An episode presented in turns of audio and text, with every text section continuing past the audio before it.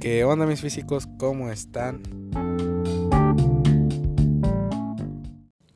Buenas tardes, soy su presentador Alfredo Noriega y hoy les vamos a hablar de la presión hidrostática.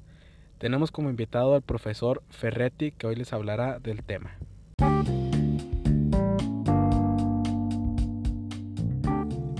Muy buenas tengan ustedes.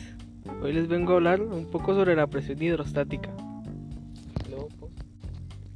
Bueno, primero que nada, ¿qué es la presión hidrostática? Aquí nos dice que la presión hidrostática es, es cuando un líquido es contenido dentro de un recipiente. El peso de sus moléculas origina sobre el fondo y las paredes del mismo una fuerza de compresión, cuyo valor por unidad de superficie recibe el nombre de presión hidrostática. Y esa es la definición. A continuación, mi compañero José les presentará cómo solucionar un problema sobre la presión hidrostática. Buenas tardes. Hoy veremos cómo calcular la presión hidrostática.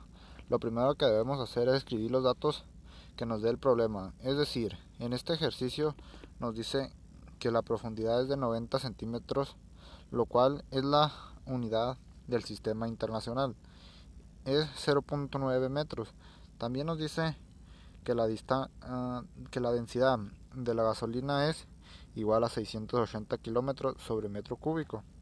Y con esta información nos pide sacar la presión hidrostática, que su fórmula es presión hidrostática es igual a la densidad del fluido por la, por la aceleración gravitacional y la profundidad. Y ahora sustituiremos la forma que es presión hidrostática 680 kilómetros sobre metro cúbico. Por la, por la gravedad que vamos a tomar en cuenta que va a ser 9.8 metros sobre segundo al cuadrado.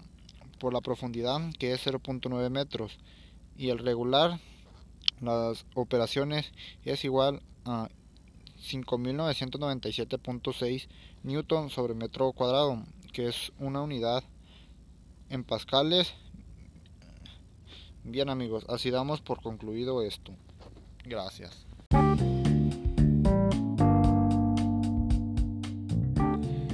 Con esto concluimos nuestro episodio número uno como invitados el profesor Ferretti y José Ávila. Soy Alfredo Noriega y hasta la próxima amigos.